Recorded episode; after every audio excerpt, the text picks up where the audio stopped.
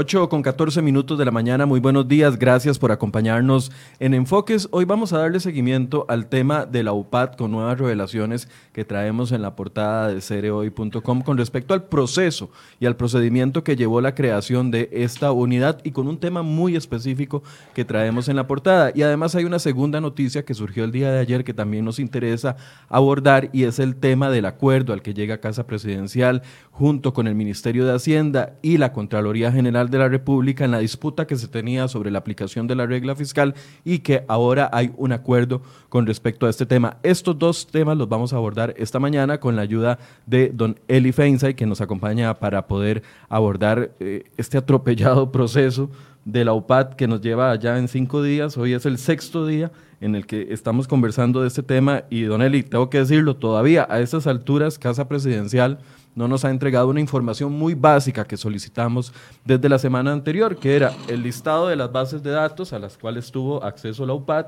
un listado oficial, porque ellos han mencionado algunas bases de datos, el contenido de esas bases de datos y además cuáles fueron las instituciones que las entregaron y por medio de cuál acuerdo se logró, si fue por medio de un correo electrónico o de un convenio, etcétera, etcétera. Seguimos con esas preguntas que son muy importantes y que todavía no tenemos respuesta. Don Eli, buenos días. Eh, buenos días, Michael, y buenos días a toda la audiencia. Eh, sí, bueno, ciertamente eh, con este tema de la OPAD falta muchísima información por salir a, la luz, mucha información por conocerse. y, bueno, el hecho de que Casa Presidencial no responda a esa solicitud de información revela dos cosas. Uno, por un lado, desorden. Eh, da la impresión de que nadie en Casa Presidencial sabía exactamente qué estaban haciendo eh, estos muchachos en la UPAD y a quién les respondían y quién les daba órdenes y, y de dónde obtenían la información. Eh, y por el otro lado, creo que también hay un esfuerzo por dejar pasar el tiempo para que baje el nivel del, de, de, la intensidad del, del, de la incomodidad del público, el escándalo, el, famoso tres días del escándalo y que eso ya pase, ¿verdad? Incluso ayer el presidente con un desparpajo impresionante lo, lo dijo, y aquí lo mejor es que la fiscalía lo, lo investigue y después, cuando el tema ya no sea importante, emita su informe, ¿verdad? Casi como queriendo condicionar a la fiscala a que no se apure a investigar esta cuestión, ¿verdad?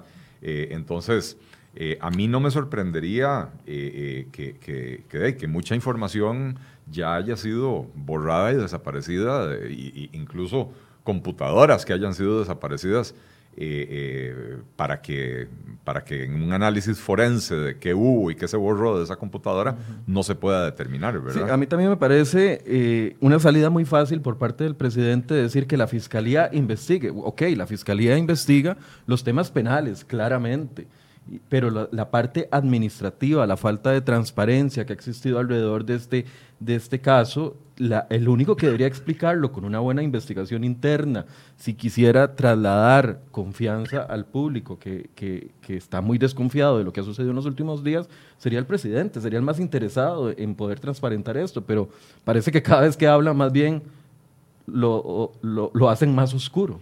¿Te puedo hacer una pregunta incómoda? Adelante, estoy acostumbrado a ella. si, el, si el presidente saliera hoy a dar un informe comprensivo de las actividades de la UPAD, qué sé yo, ¿vos quedarías satisfecho con eso? ¿Vos, vos, le, vos le, creerías? No, no, claramente eh, no. Por eso es necesario que haya investigaciones de, entes independientes como la, e, e, en especial la Fiscalía, pero también la, la, la Defensoría de los Habitantes. Eh, y todo esto, y por supuesto la, prensa, ¿verdad? A lo que me refiero es que las, las justificaciones son justificaciones vagas, justificaciones que no convencen y pretenden que nos quedemos con esa parte, nada más. Eh, bueno, sí, ciertamente. Eh, en Casa Presidencial ha habido un enorme desorden, ¿verdad? No, no hay alguien que haya asumido la, responsabilidad y la vocería en este tema, sino que por ahí anda el ministro de, la presidencia ya diciendo unas cosas, la ministra de Comunicación otras cosas, el presidente diciendo otras cosas. En un, en un principio quisieron esconder a, Diego Fernández, no lo mencionaron como, como eh, responsable de la UPAD, ¿verdad? Después salió a la luz que había no, solo los dos muchachos que quemaron inicialmente, sino que había una tercera persona, quién sabe cuántas más hay, ¿verdad? Eh, ciertamente en Casa Presidencial están en operación tapemos el, el embarrijo, ¿verdad? Y, y, lo están haciendo muy mal, como ha sido en general la tónica de la comunicación de la Casa Presidencial, que ha sido una calamidad desde el primer día, ¿verdad? Eh, don Eli, hoy traemos una nota en la portada de Cere Hoy, un tema que eh, nuestro compañero Daniel Chinchilla y varios periodistas también andamos detrás desde hace varios días y es en la justificación del decreto. Y quiero eh, mostrarles, bueno, les vamos a poner la nota ahí en pantalla.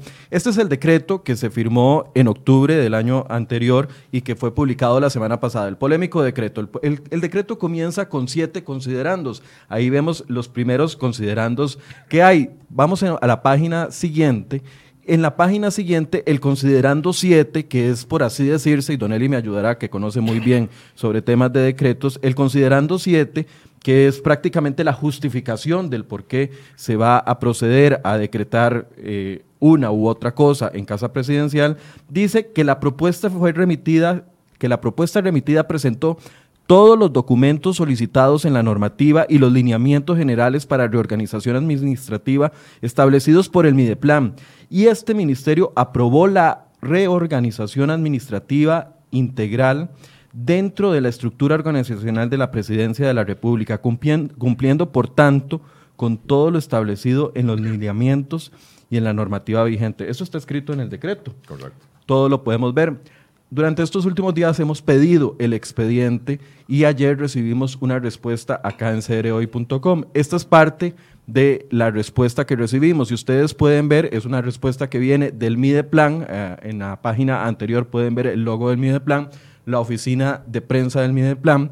Y entonces ellos nos facilitan una información que estábamos solicitando y en el segundo párrafo nos dicen, no es posible facilitarle una copia del oficio de resolución de dicha propuesta por parte de Mideplan, ya que esto no consta en dicho expediente, siendo que el criterio técnico preliminar realizado por el área de modernización del Estado de Mideplan recomendaba no aprobar dicha propuesta. ¿Qué está pasando aquí?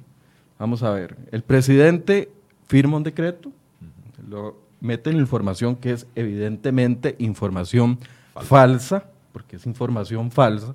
Dicen que todo fue aprobado por el Mideplan, cuando el Mideplan mismo, el área técnica lo dice, que ellos no vieron eso en ningún momento y que más bien se habían opuesto a la primera, al primer borrador que se había consultado en mayo del año pasado. Y ahora salen los técnicos a decir, un momento, lo que dice el decreto no es cierto, no pasaron por nosotros.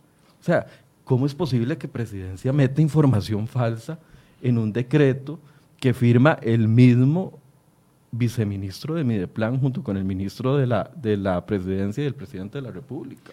Vea, Michael, yo le, voy a explicar una cosa. Este, siempre en Presidencia de la República se contrata gente joven. Eh, eh, yo fui uno de ellos hace 20 años, ¿verdad? Trabajé en, Casa Presidencial eh, en el grupo de asesores del presidente pero existía una diferenciación entre los asesores junior, nosotros nos, nos llamábamos a nosotros mismos el kinder, ¿verdad? Este, jocosamente, y los asesores senior, que eran la gente con experiencia, eh, experiencia política, experiencia económica, experiencia en, muchas áreas, en comunicación, que eran los que tenían el oído del presidente, ¿verdad? Los que le hablaban al oído al presidente. Los asesores junior, el kinder que nosotros jocosamente decíamos, nosotros hacíamos el trabajo de a pie, ¿verdad? Si, si a nosotros llegaba alguno de los asesores y nos decía, mire, necesito que me haga un estudio sobre el impacto que tendría X o Y medida, nosotros hacíamos ese estudio, ¿verdad? Pero nunca el presidente iba a publicar un decreto que hubiera sido elaborado por el kinder sin que hubiera sido revisado uno implicaciones políticas por parte de los expertos en, materia política, implicaciones legales por parte de eh, eh, Departamento de Leyes y Decretos de Casa Presidencial e incluso del secretario del Consejo de Gobierno que era eh, responsable de, de, revisar este tipo de cosas, ¿verdad? Lo que está pasando en esta Casa Presidencial es que el Kinder y ojo, no quiero ser despectivo con la juventud. ya, le iba a decir, porque van a salir diciendo que adulto, adultocentrismo está expresando el IFENSA el día de hoy. Por eso empecé diciendo, yo fui uno de ellos hace 20 años. Y está bien, hay que, hay que tener juventud porque se necesita eh, por un lado, gente que esté, que sea capacitada para hacer trabajos, ¿verdad? por ejemplo, Diego Fernández, que era el encargado de la OPAD, es una persona a la que uno no le puede cuestionar sus estudios, sus conocimientos y su experiencia. pero su experiencia, digamos, como estadístico, generando análisis de este tipo, ¿verdad? pero ciertamente necesita a alguien por encima que ya haya tenido más recorrido en la política para entender las implicaciones de muchas de estas cosas, ¿verdad? Entonces, se necesita esa juventud, primero porque se necesita alguien que pueda hacer el trabajo eh, eh, manual, digamos, ¿verdad? Eh, y segundo, porque se necesita, los partidos políticos necesitan ir entrenando a sus cuadros jóvenes para el futuro, ¿verdad? Pero, pero lo que está pasando en Casa Presidencial es que, ¿quiénes son los principales asesores del presidente? Un dos expresidentes de la FEUR, un expresidente de la FEUNA que acaban de nombrar como ministro de la presidencia, em, y, es pura, pura gente joven con, con, experiencia muy limitada. Yo tengo entendido que ese muchacho Alejandro Madrigal, que quemaron con, con esta cuestión de la OPAD, es un muchacho que se graduó de economía hace un año y medio. Bueno, ¿qué experiencia laboral previa relevante tiene para estar en un puesto tan importante, verdad? Eh, entonces, este decreto revela y refleja esa, esa eh, eh, digamos, esa falta de experiencia. le han echado las culpas de la redacción del decreto al comisionado LGTB. a Luis Salazar. Luis Salazar, se me había olvidado el nombre. Eh, bueno, nuevamente, Luis Salazar, eh, eh, yo no, no, lo conozco, yo no sé qué atestados tiene, ni siquiera sé qué atestados tiene para ser comisionado LGTB, pero ¿por qué Luis Salazar es el que redacta un decreto a dónde está el Departamento de Leyes y Decretos de Casa Presidencial? A mí no me preocupa, bueno, no es que no me preocupa, pero digo, entiendo su punto de vista. Lo que más me preocupa de esto, porque en experiencia puede haber en muchos lados, lo que más me preocupa es que se estén brincando los procedimientos como les da la gana. Por ejemplo, atreverse a meter en un decreto ejecutivo información falsa, que puede ser desmentida por un departamento técnico. Para eso existe el departamento eh, a cargo de, de, todos estos procesos, que es el departamento, ya le voy a buscar el nombre porque ahorita aquí lo tengo, el departamento de reforma institucional, institucional modernización y modernización del Estado. Este es un departamento que está dentro del Mideplan y que es el único por ley que puede aprobar la reestructuración de cualquier iniciativa que haya a nivel de cualquier ministerio o en la misma presidencia. ¿Por qué? Porque ellos tienen que ver los estudios técnicos, etcétera, etcétera. Se brincan este departamento como si no existiera, como si no importara. Y además hay otra segunda nota. Pero no es como si no existiera, porque como vos bien mencionaste, eh, eh, lo mencionan y dicen que cuentan con el visto bueno del Mideplan cuando es falso, ¿verdad? Y, esto, eh, bueno, uno, uno que, que, digamos tiene algo de, suspicacia y, espuela, yo leo este decreto el, viernes pasado, ¿verdad? Y lo primero que yo noto es dos cosas. Se firmó en octubre, pero se publicó en febrero. Dicen que no lo escondieron. Dicen que no lo escondieron. Pero Aquí lo han dicho todo el mundo. Pero se, se firma en octubre y ¿quién lo firma? Lo firma el ministro de la Presidencia y el viceministro de Mideplan. Esa fue una de las primeras preguntas que usted hizo el mismo sábado en, un video, que publicó en redes sociales. Correcto. ¿Por qué le generó suspicacia eso? Porque, vea, es muy común que eh, se aprovechen los viajes de los jerarcas para poner a los viceministros a firmar carambadas que los jerarcas por algún motivo no quieren, no quieren firmar. Eh, o a veces al viceministro le toca firmar porque el jerarca está afuera y hay algo que urge, ¿verdad?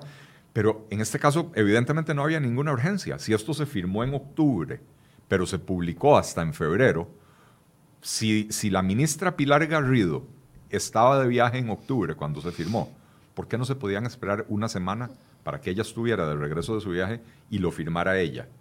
Entonces eso ya a mí me, provoca una sospecha. ¿Por qué la ministra no lo firma? ¿Por qué la ministra no aparece firmándolo? Es que si esto se hubiera firmado el 15 de febrero y sale publicado el, 17, entonces uno dice, de sí, la ministra estaba de viaje, eh, le tocó firmarlo al viceministro.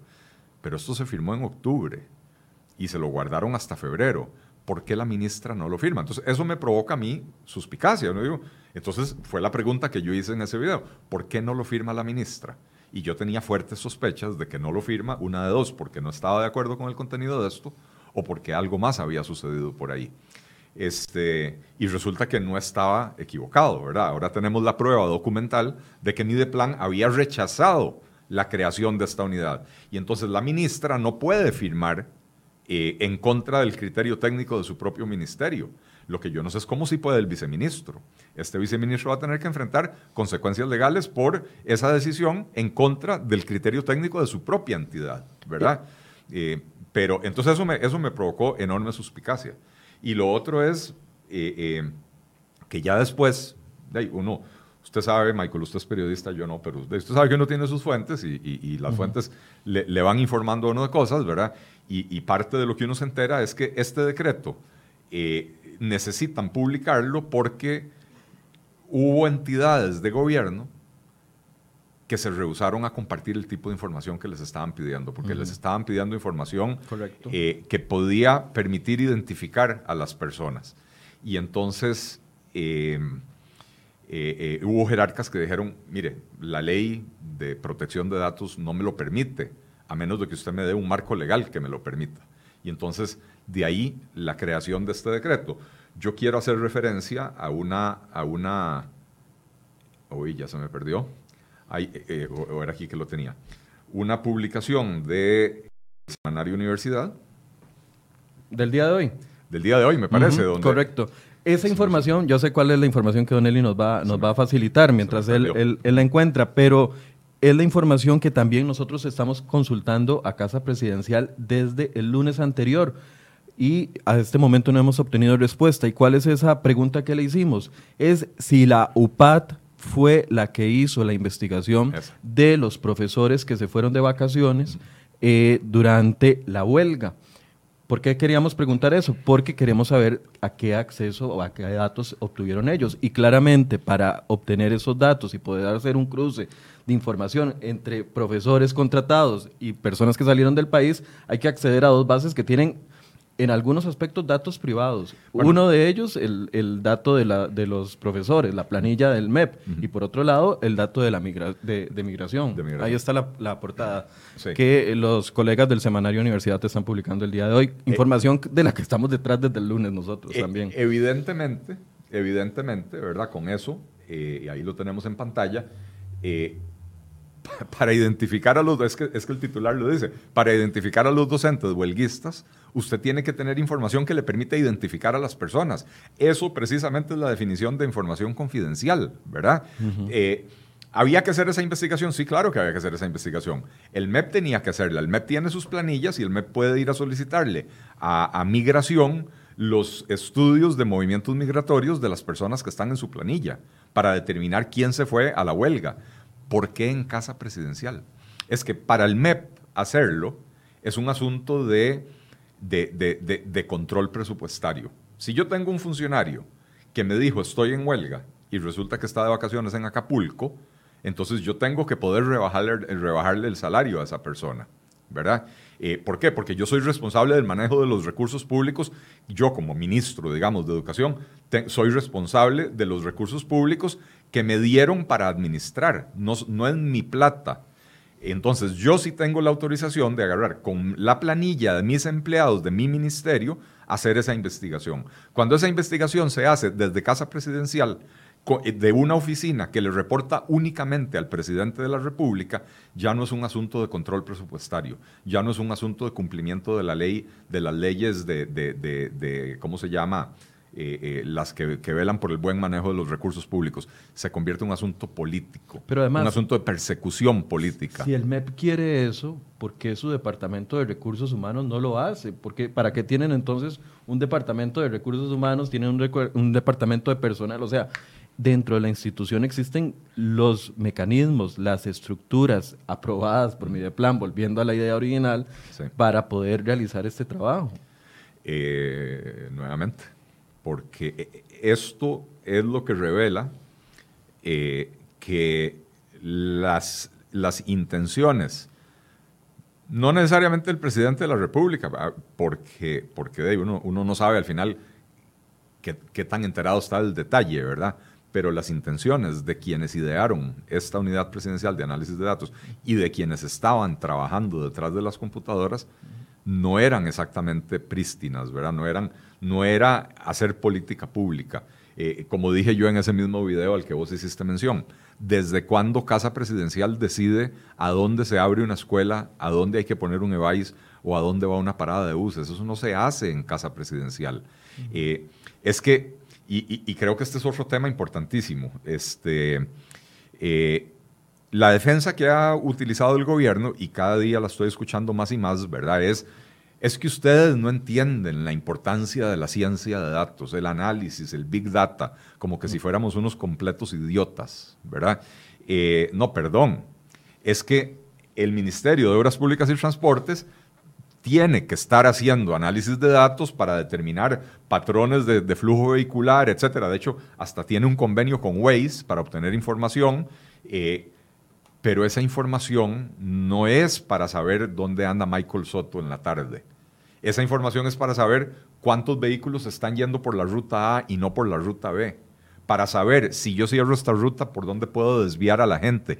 Eso es hacer política pública. Saber dónde fue Michael Soto en la tarde de ayer y si se reunió con Eli Feinzag en, en un café en Tres Ríos, eso no te permite hacer política pública, eso te permite hacer persecución política. Y por eso este tipo de análisis se tiene que hacer en las entidades técnicas.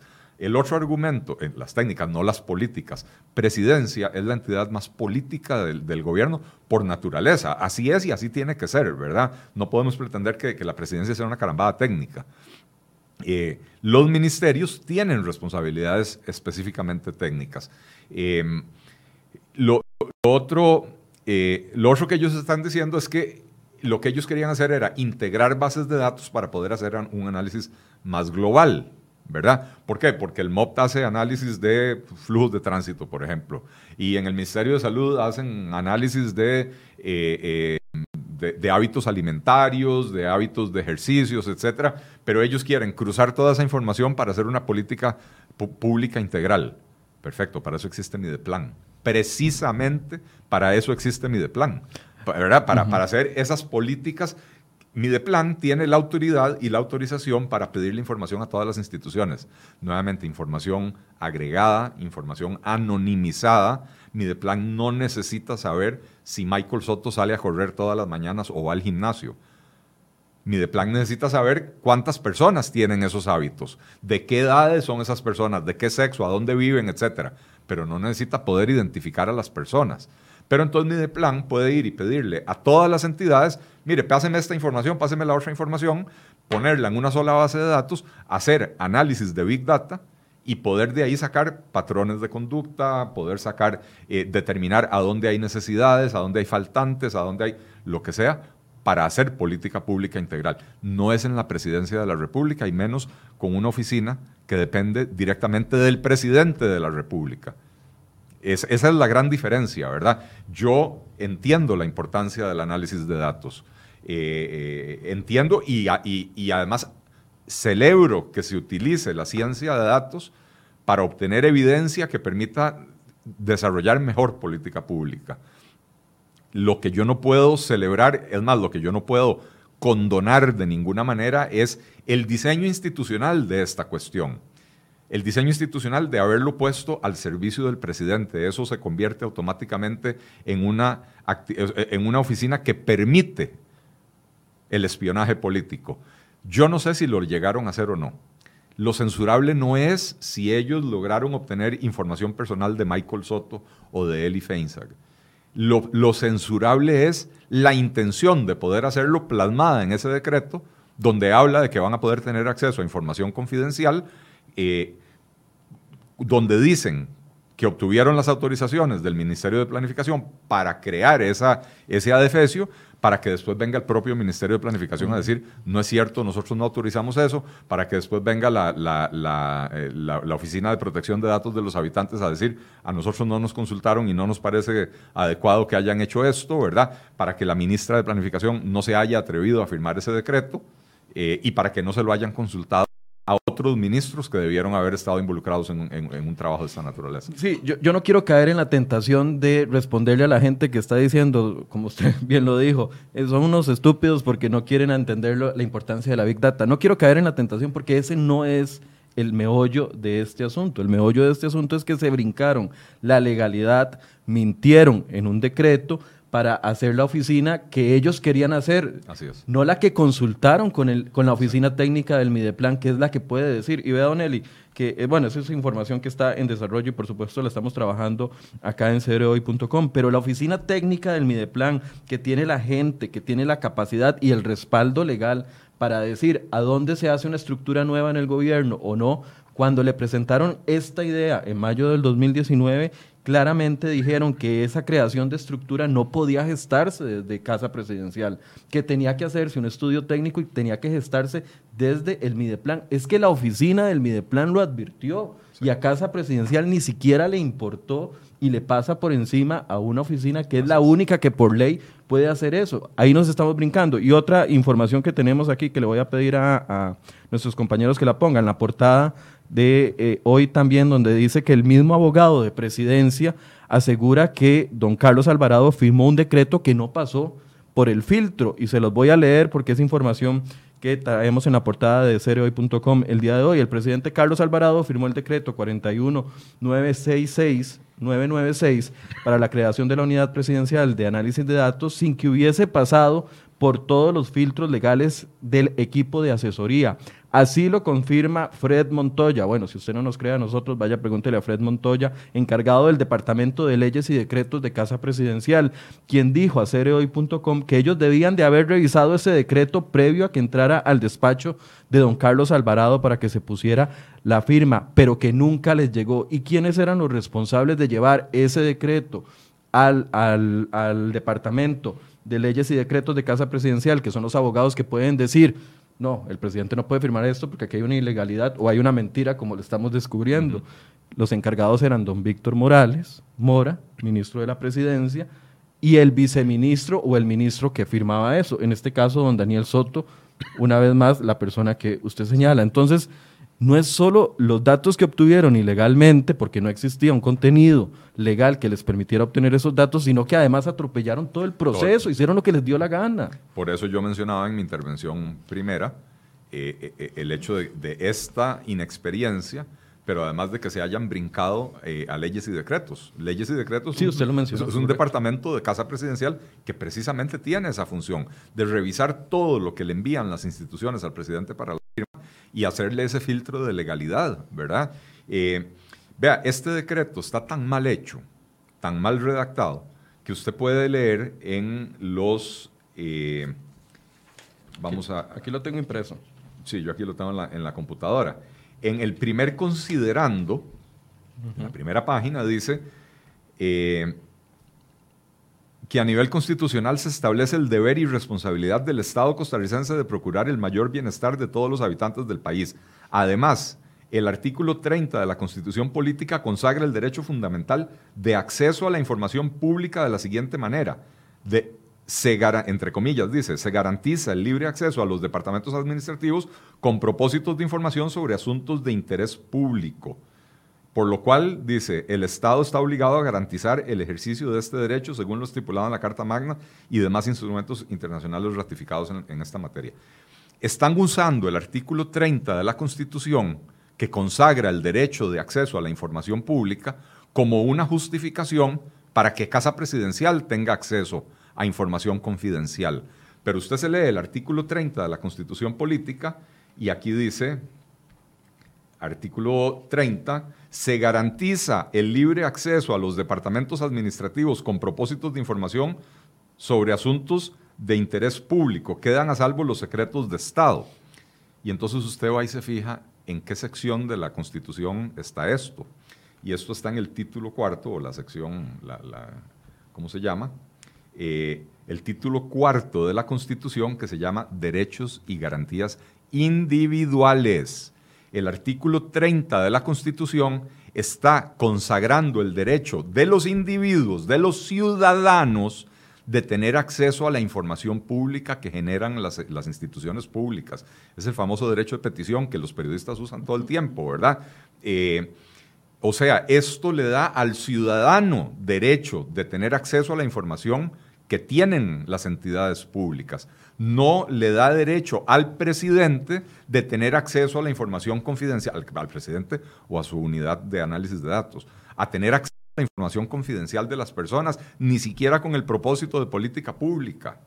Es que eso está regulado en la ley, ¿verdad? Eh, entonces, o sea, este decreto, evidentemente, a ver, no pasó por leyes y decretos, quien lo, quien lo redactó no tiene la menor experiencia ni conocimiento de, la ley. Ojo, yo no soy abogado, pero, pero soy capaz de hacer este análisis, decir, a ver, ¿qué dice el artículo 30 y a quién le está dando la Constitución ese, ese derecho, porque la Constitución tiene diferentes segmentos y tiene uno muy, muy fuerte y muy importante, que es el de derechos y garantías individuales. Después tiene otros, otros títulos que tienen que ver con, eh, garantías sociales y, eh, derechos y garantías sociales, es el título quinto de la...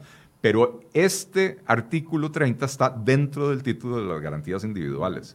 Y entonces uno no puede confundir y, y pretender que ese acceso a la información, que es un derecho del ciudadano, le da derecho a Casa Presidencial a tener acceso a información confidencial de las personas. Eh, o sea, por todas partes este decreto es un adefesio jurídico, eh, pero además, insisto, Michael, aquí lo importante no es si Casa Presidencial logró llegar a tener información confidencial de las personas o si la utilizó de una manera o de otra ya con esa noticia del semanario Universidad hay evidencia eh, eh, o, por lo menos indicios de que sí utilizaron información confidencial, información privada, que permite identificar a las personas para efectos de persecución política, ¿verdad? Eh, pero, pero lo importante no es si se logró o no se logró. Lo importante es, o lo censurable es, la intención de poder violentar la propia constitución política con un decreto arrogándose derechos que la constitución no le da al mandatario eh, para invadir la intimidad de las personas protegida por el artículo 24 de la Constitución. Y además, Don Eli, bueno, el, el, fin no justifica los medios, aunque la unidad hubiese hecho trabajos como los que han presentado y fuesen trabajos útiles para el país, como sale la ministra de Educación hablando hoy en un medio de comunicación diciendo que la UPAD le ayudó en, en varias cosas, aunque esos resultados sean buenos, el fin no justifica los medios. No te puedes brincar las leyes, no te puedes brincar la constitución solo porque crees que vas a hacer algo muy bueno. es, que no se puede. Eh, yo creo que es, un principio del que todos hablamos, el principio de legalidad. El Estado solo puede hacer lo que la ley y la constitución le permite. Si no se lo permite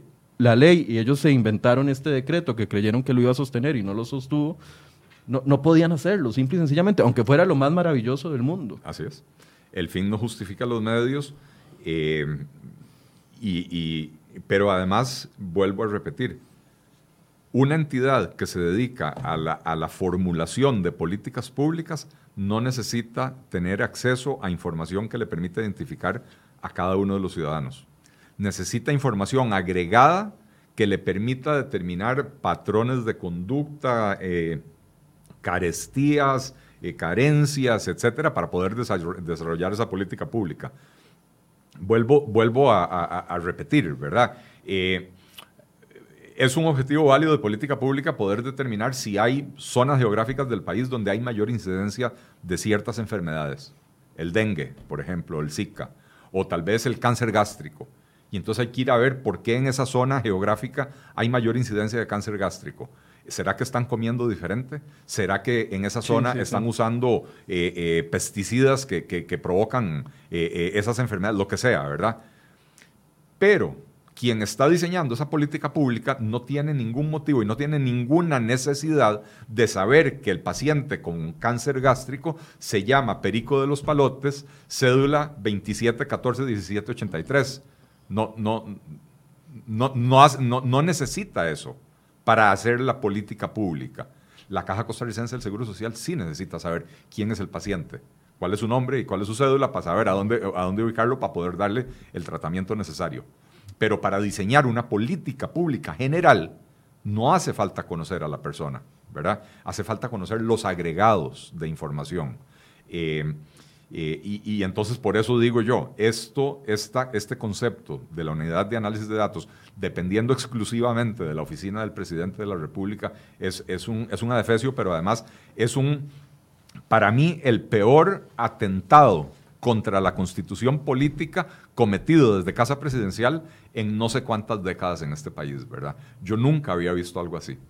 Eh, hay una primera respuesta que envió en mayo del 2014. Les comentaba que ya tuvimos acceso al expediente de lo que fue lo que se consultó por parte de Casa Presidencial al Mideplan, a la oficina. Ahí va bien el proceso. Eso es lo que tenían que hacer, preparar un decreto y enviarlo para que le dijera a la oficina de Mideplan si aplicaba o no. Y vea una de las primeras respuestas, Don Eli. Le responde el jefe de, la, de reforma institucional y modernización del Estado, que claramente en este momento eh, puede estar en el ojo del huracán porque es el que está demostrando que Casa Presidencial y, la ministra de Planificación y su viceministro actuaron de manera incorrecta, brincándose las leyes. Y él dice, la creación de esta estructura organizacional obedece a un proceso de reorganización administrativa, el cual debe ser avalado por Mideplan conforme al marco de la legalidad siendo que responde a criterios técnicos de eficiencia, eficacia y una mejora en la prestación de servicios públicos. Le agrega además, el, el decreto no está claro, el primer decreto, primer borrador que ellos enviaron, no está, no está claro respecto al tipo de datos que corresponderá analizar a esta dirección, siendo que en sus funcionarios se presenta información que les corresponde analizar a otras instituciones, como es el caso del Mideplan, del INEC, del MISID, de la DIS, entre otras. O sea, ellos mismos advirtieron de que el hecho de que una unidad de casa presidencial tuviera información de otras instituciones estaba saliendo de las competencias de la misma casa presidencial. Así es. Lo advirtieron, es que lo advirtieron y no les dio la gana hacer caso. Bueno, en, español sencillo, se, lo, pasaron por el arco del triunfo, ¿verdad? Les importó un pepino.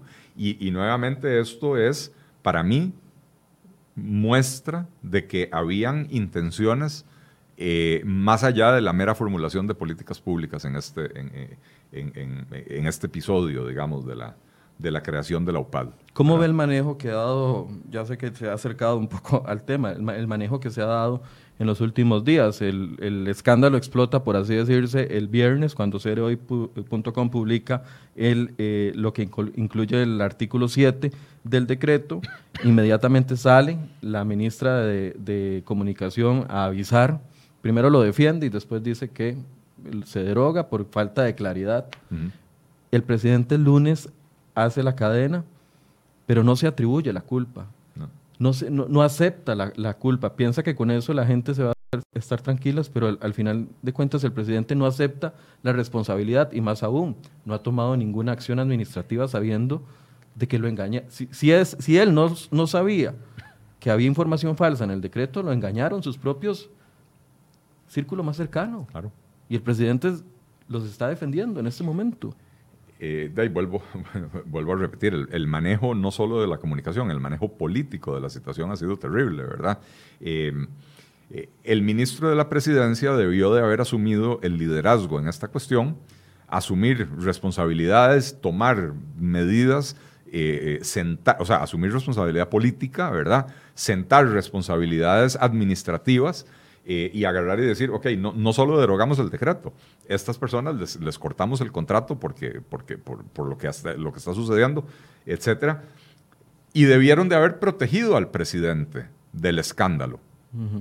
Lo que pasa es que tenemos un ministro de la presidencia que es, precandidato presidencial y entonces a él tampoco le conviene asumir esa responsabilidad y quemarse. Y entonces están en la propia casa presidencial jugando ese jueguito de a quién le echo la culpa.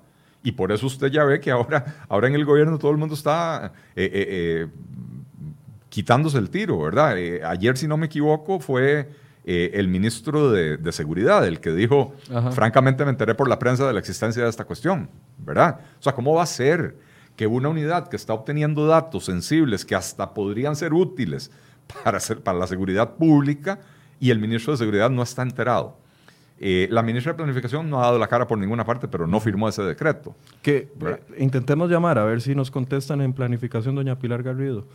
Este, Mientras eh, conversando. Pero, pero insisto, de están en este jueguito de echarse la culpa unos a los otros, o más que echarse la culpa unos a los otros, es de lavarse las manos todos. Entonces nadie asume la responsabilidad. El presidente no la asume, el ministro de la presidencia no la asume.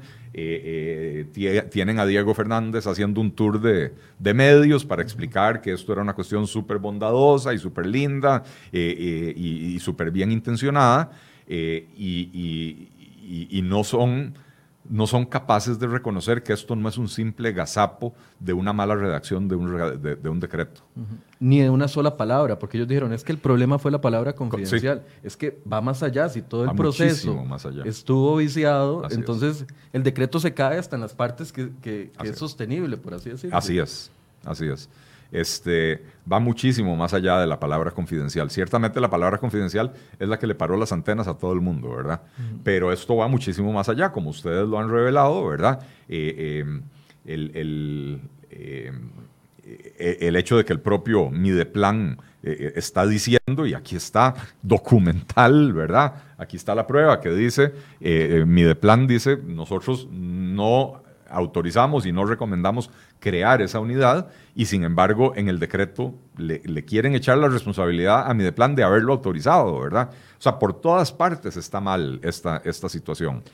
Me llama mucho la atención también que ellos dicen, no, es, no era un decreto, no era una información secreta, todo el mundo sabía en Casa Presidencial de que había una unidad, todo el mundo sabía, eh, fuimos a un medio de comunicación y eh, no sé, utilizan en un reportaje que le hizo siete días, que después les prestó media hora, simple y sencillamente, para que se explicaran, y utilizan eso como si eso fuera una comunicación pública a todo el país, como si fuera una consulta pública para la aprobación. Y es que, eh, eh, no sé, siento que estamos jugando la casita. Eh, bueno, es que yo creo que cuando las cosas se hacen. Bueno, cuando las cosas se hacen de esta manera, no, no, es porque estamos jugando a la casita, es porque hay hay ciertas, hay, hay, ciertas intenciones ocultas detrás de esto, ¿verdad?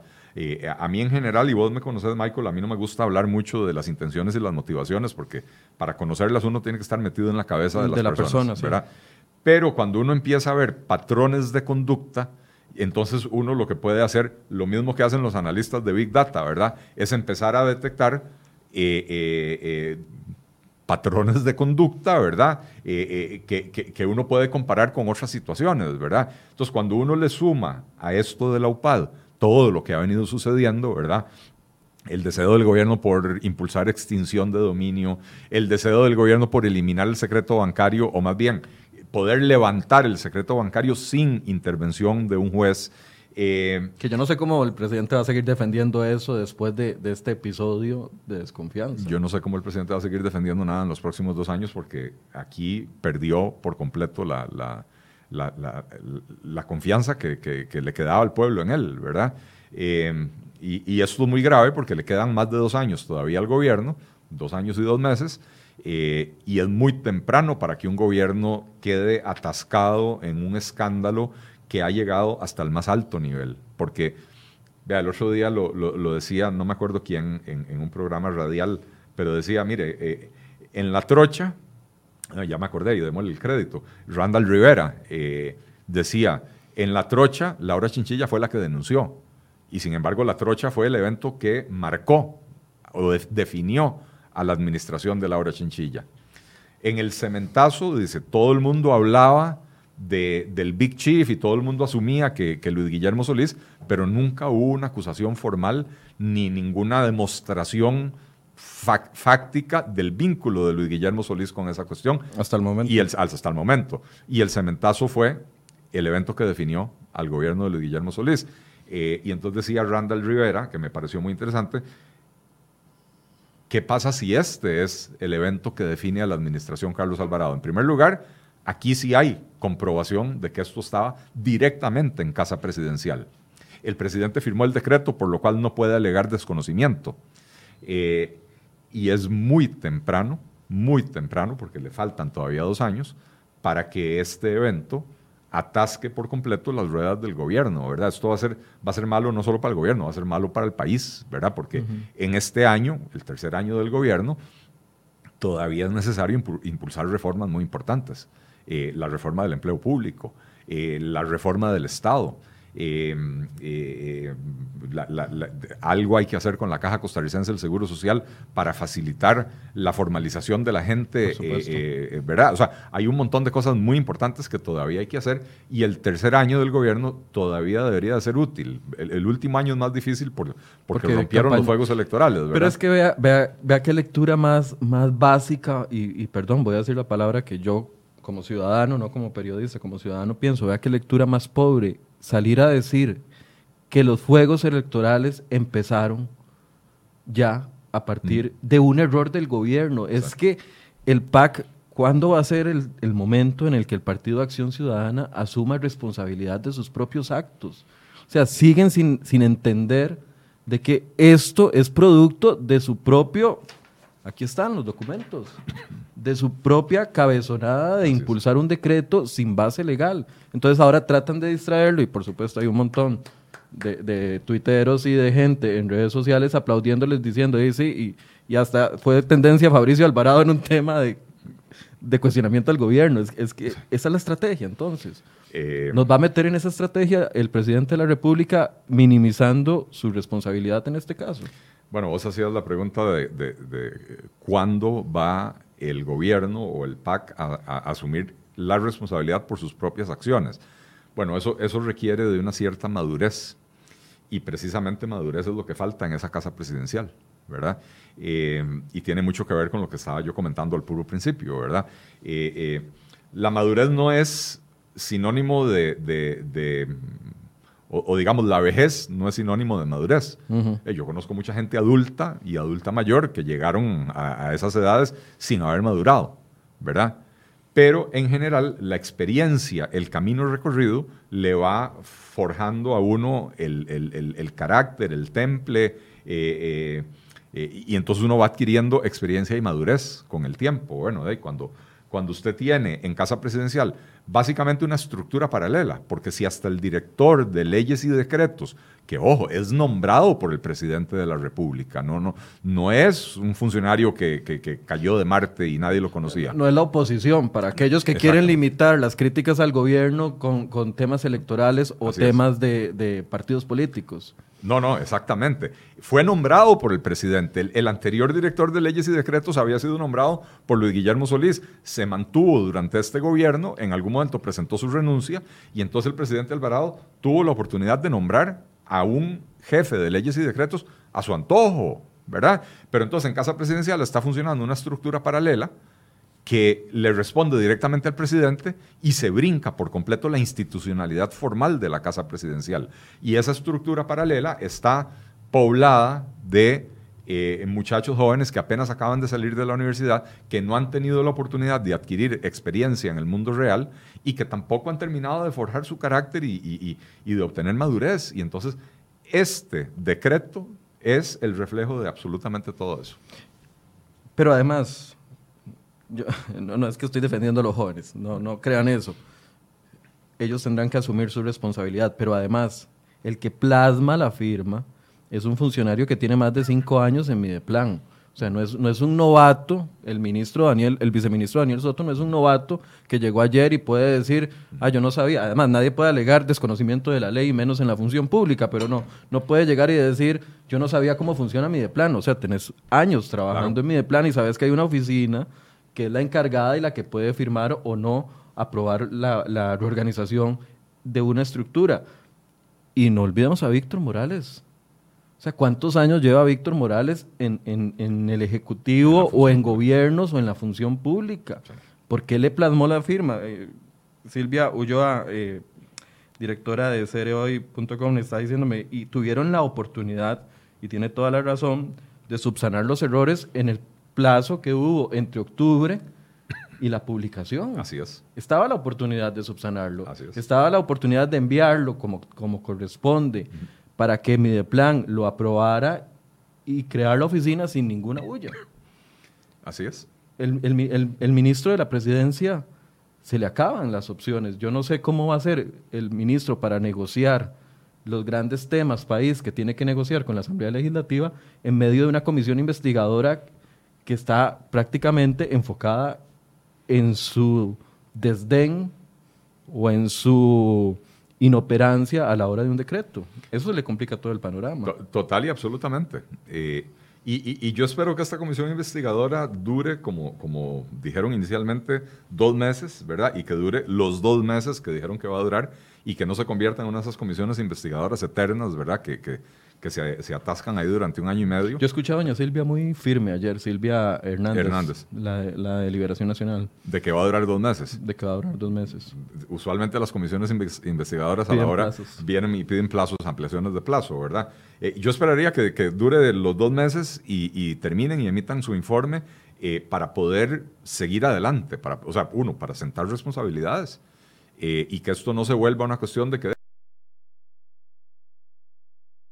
responsabilidades cuando ya es prácticamente irrelevante, ¿verdad? Sino que esto se haga rápido, con celeridad. Uno, porque hay que sentar responsabilidades políticas y recordemos, las comisiones de la Asamblea Legislativa lo único que hacen es sentar responsabilidad política.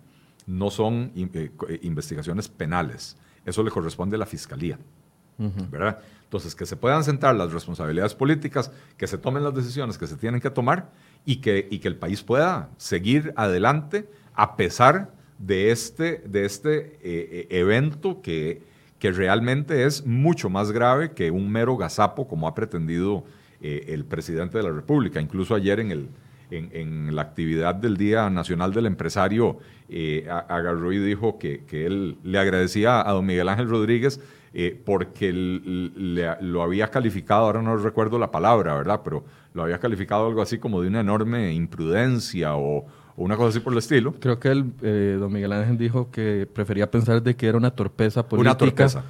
Prefería pensar de que era una, una torpeza política que una mala intención. Sí, bueno, que prefería pensar, pero no necesariamente es lo que piensa. Es, su percepción, claramente. claro. Eh, pero, pero sí, el, presidente Alvarado le agradece a don Miguel Ángel Rodríguez de que lo haya catalogado de torpeza política eh, y creo que lo que el presidente Alvarado está pretendiendo es que la gente crea que fue una verdadera torpeza y no algo bastante más oscuro como lo que eh, eh, se está evidenciando que fue, ¿verdad? Precisamente ¿por qué?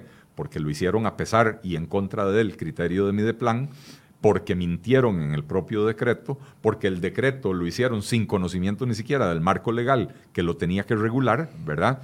Eh, porque el ministro de Seguridad dice, yo me enteré de la existencia de esto por la prensa, eh, porque la Oficina de Protección de Datos de los Habitantes dice, a nosotros, a nosotros no nos consultaron y no nos parece adecuado que hayan hecho esto, ¿verdad? Por todas partes está saliendo a la luz que esto se hizo con absoluto desprecio por la legalidad y la institucionalidad.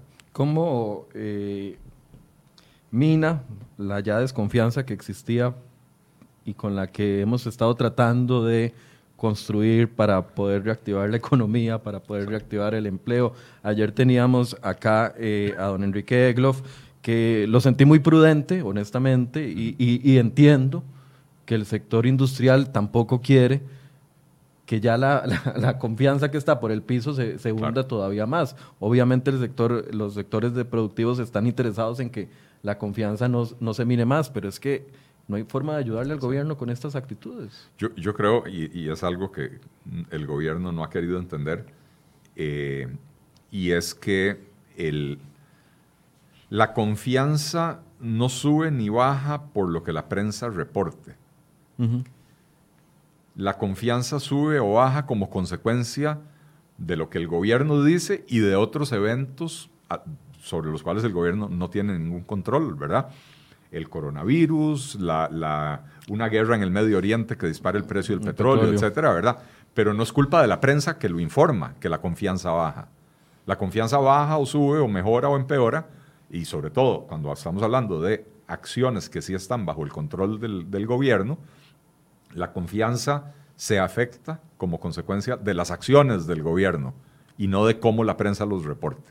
Eh, eh, yo, yo, yo tengo un amigo que, que, siempre me ha dicho que trabajamos juntos en una junta directiva y siempre decía, la mejor comunicación es hacer bien las cosas. Porque entonces usted está haciendo bien las cosas, es fácil explicarlas, es fácil comunicarlas y usted no necesita 28 expertos eh, eh, para encontrar el lenguaje correcto para comunicarlo. Cuando usted necesita 28 expertos para hacer lo que se llama spinning político, eh, es porque usted no está haciendo las cosas tan bien y entonces tiene que encontrar la forma de comunicarla para cambiar la percepción. La confianza depende, en este caso específico, de las acciones del gobierno. Y este tipo de acciones definitivamente minan la confianza y sobre todo, Michael, cuando uno las pone en el contexto, como decía anteriormente, de todo lo que ha venido impulsando este gobierno. Eh, que, ese era el tema original que queríamos tratar hoy, pero definitivamente la, actualidad nos está consumiendo. Nos está consumiendo. Pero levantamiento del secreto bancario. Eh, eh, eh, dicho por el ministro. Es que, a, ver, quiero apuntar eso que usted está diciendo porque es muy importante achacándole a la, a la fuente oficial. No es un invento de la prensa. El levantamiento del secreto bancario, ¿quién fue el que ensució la cancha? Ministro de Hacienda. El ministro de Hacienda diciéndolo ante los diputados. Así es. ¿Cuál es el otro? El, reglamento del IMBU. ¿Quién, ¿Quién, ensució la cancha? El IMBU. el IMBU. tratando de sacarle el 10% de los terrenos a la gente que quiere segregar en zonas rurales. Y ojo, con la misma excusa, fue un error. Ahora, o sea, ahora dicen que fue un error, ¿verdad? Este, eh, pero bueno, eh, eh, seguimos con... El aguacate el aguacate, que hasta el momento el, presidente Carlos Alvarado no había hecho grandes manifestaciones, eh, y ahora que perdieron el primer juicio, el presidente Carlos Alvarado dijo, no, yo estoy de acuerdo con esa política y la vamos a mantener, no hay ningún motivo para, para eliminarla. Bueno, vamos a perder el segundo juicio, que es el que nos va a salir caro, que es el, de, el de la Organización Mundial de Comercio, ¿verdad? donde un funcionario ya de Procomer dice, hay pocas probabilidades de que ganemos de eso. Así es, así es. Eh, con un costo, creo que han dicho, de 600 o 700 mil dólares, solo la defensa, más las sanciones que nos puedan imponer, ¿verdad? Que van a ser multimillonarias. Em, tenemos el tema de, ¿cómo se llama? Em, se me fue ahora. Ah, bueno, el, tema, insisto, de la extinción de dominio, que es un proyecto que en diferentes momentos y diferentes administraciones han querido impulsar y esto viene, por lo menos que yo recuerde, desde la, desde la época de Laura Chinchilla, o sea, no es de cosecha exclusiva del PAC, pero el PAC ciertamente ha intentado eh, reintroducirlo o introducirlo en diferentes ocasiones. Eh, y, qué es extinción de dominio? De ahí es básicamente quitar la necesidad de que un juez determine que usted cometió un delito y entonces a partir de eso quitarle la propiedad que usted obtuvo producto de ese delito. Eso ya existe en la legislación. Si a usted lo encuentran culpable de un delito y, producto de ese delito usted, eh, usted obtuvo propiedades, qué sé yo, eh, se puede decretar, no, recuerdo, creo que la figura es el comiso, el comiso mediante el cual eh, el juez decreta, dice, no, como esto viene de, un origen ilícito, pasa a manos del Estado, el Estado puede disponer de eso, ¿verdad? Muchas veces, digamos, si tiene que ver con drogas, pasa al control del Instituto de Control de Drogas y entonces esas, esos comisos y decomisos eh, son una fuente importante de ingresos para, para el Instituto de Control de Drogas, etcétera, ¿verdad? Pero cuando el juez determinó la existencia de culpabilidad. Lo que se pretende con extinción de, dominio, de, extinción de dominio perdón, es brincarse al juez. Es que un funcionario público diga, yo sospecho que X ciudadano está en actividades ilícitas, por lo tanto le voy a ir a quitar la casa, la casa y el carro, eh, y después, si él demuestra que no estaba en actividades ilícitas, se las devuelvo, si es que todavía existen, ¿verdad? Eh, entonces, es, una suma de, de actuaciones y de ideas eh, el, etanol. nos quieren prácticamente forzar a utilizar etanol, eh, que está demostrado que, no, no, tiene ninguna ventaja ambiental. Eh, que el mismo estudio de Recope dice que habría, estaríamos obligados como país a sembrar decenas, decenas de cientos de hectáreas de, caña de azúcar para poder proveer el, el insumo. Así es. Este, o sea, realmente cuando uno pone las cosas en el contexto, ahí sí empieza a notar un patrón de conducta. Eh, ¿qué, es lo que nos dice ese patrón de conducta? Que hay un gobierno que quiere ir cerrando el círculo alrededor de las libertades y los derechos ciudadanos, cada vez haciéndolo más, más pequeñito ese círculo. Cada vez nos van quitando derechos. Cuando hablaban de extinción de dominio era en nombre de la seguridad. ¿verdad? Estamos perdiendo la lucha, la guerra contra las drogas, hay que darle mejores herramientas a, la, a las autoridades. Eh, cuando hablaron de secreto bancario, estaban hablando en nombre de la, de la reducción de la evasión fiscal, ¿verdad? Hay mucha evasión, tenemos que darle a Hacienda la posibilidad de pararla en seco. Bueno, pero ahora ya vinieron a meterse con, ya, ya, ya no con delitos o potenciales delitos como el narcotráfico o la evasión fiscal, sino que ahora ya vinieron a meterse con la vida privada de las personas para no sabemos qué objetivos, ¿verdad?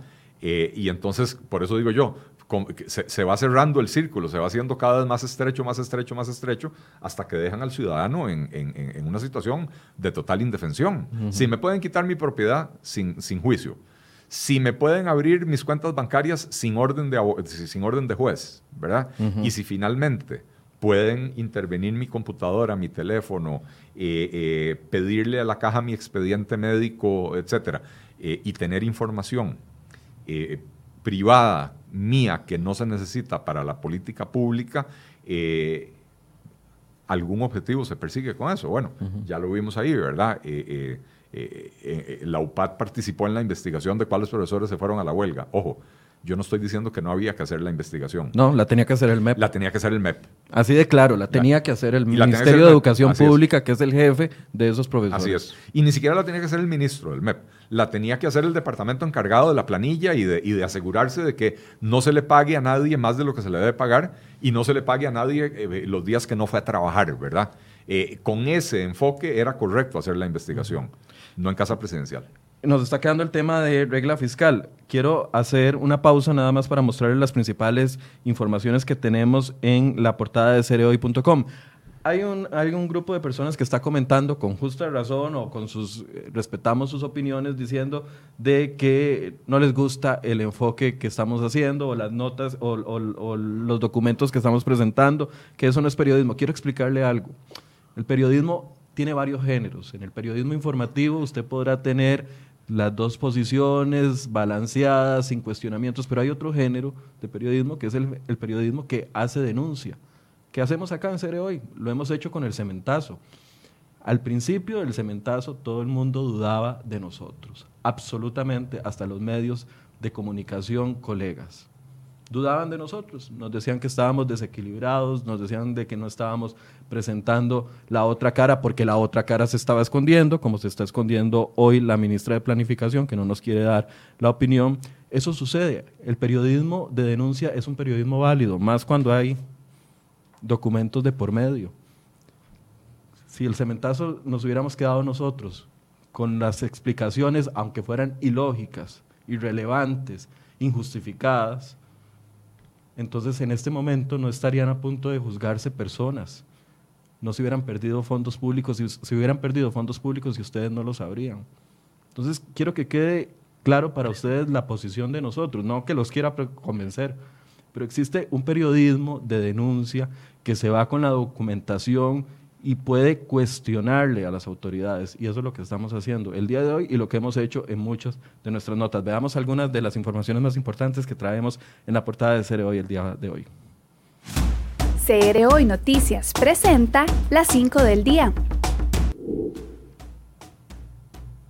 Bien, parte de la información es que geólogos y sectores políticos proponen reactivar minería a cielo abierto en el país, pero el jerarca del MINAE cree que esos geólogos deberían de dedicarse a otras actividades ligadas a su profesión.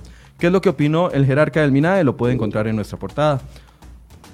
Además, a raíz de los últimos acontecimientos, un grupo de militantes del Partido Acción Ciudadana evalúa salirse de esa agrupación política y formar un nuevo partido político tras los desaciertos del gobierno de don Carlos Alvarado y de don Luis Guillermo Solís. Un reporte completo sobre el tema que abordamos hoy en Enfoques y es que el gobierno de Carlos Alvarado se inventó información al crear la oficina de datos confidenciales. Dijo que el Mideplan lo había aprobado cuando eso es totalmente falso. Pero no solamente se trató de información falsa, el presidente Carlos Alvarado firmó el decreto para crear la OPAT sin que hubiese pasado por todos los filtros del equipo de asesoría legal.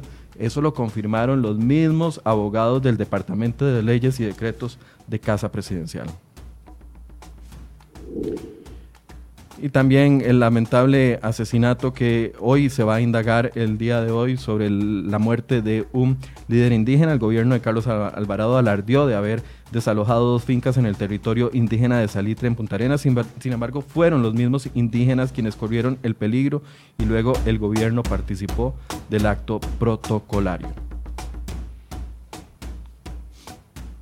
parte de las informaciones que traemos el día de hoy. Don Eli, no quiero cerrar porque tal vez lo vamos a conversar en los próximos días, pero ayer avisa el presidente en medio de, esta situación y en el medio de la conmemoración del Día del Empresario, etcétera, etcétera, de que van a llegaron a un acuerdo para la aplicación de la regla fiscal como lo indica la Contraloría.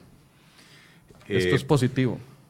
Sí, es una, es una noticia positiva. Finalmente prevaleció la sensatez eh, creo que eh, algo que, nadie ha relacionado es que la semana pasada estuvo en Costa Rica una misión del Fondo Monetario Internacional que viene todos los años a, hacer una evaluación de la, situación del país, ¿verdad?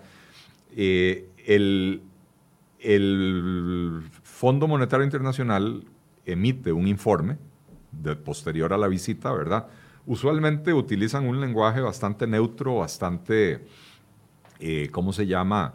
Eh, tratan de pues de no hacer olas, de no herir sensibilidades, etc. Entonces, uno tiene que leer esos informes del Fondo Monetario Internacional con, con mucho cuidado, leer entre líneas, etc. Ahora, el Fondo Monetario Internacional esta vez no, no se ahorró palabras, ¿verdad? dijo claramente que el, el déficit fiscal es la principal amenaza a la estabilidad macroeconómica del país. Dijo que Además, le preocupa que, a pesar de que es la principal amenaza a la estabilidad macroeconómica, el déficit sigue creciendo y el Fondo Monetario no, prevé que vaya a disminuir significativamente en el, en el, plazo, en el corto plazo, ¿verdad? Em, le hace un llamado al gobierno a eh, eh, hacer recortes significativos en el gasto público, que no basta con las medidas que se han tomado, eh, manifiesta su preocupación por eh, la, implementación incompleta de la reforma fiscal y en particular de la regla fiscal, ¿verdad? Eh, y lo otro que eh, analiza las, las propuestas del ministro de Hacienda que hizo hace un par de semanas en la Asamblea Legislativa, cuando dijo que iba a reducir la evasión a la mitad y a vender activos, etcétera, y, y dice, bueno, la mayoría de esas medidas tienen plazos de implementación que exceden lo que el país necesita para resolver el problema en el corto plazo, ¿verdad? Entonces, creo que el llamado de atención del Fondo Monetario Internacional fue muy claro y al ministro de Hacienda o al Ministerio de Hacienda no le quedó más que reconocer que sí, la regla fiscal hay que cumplirla como lo dice la Contraloría General de la República, que era la interpretación más estricta.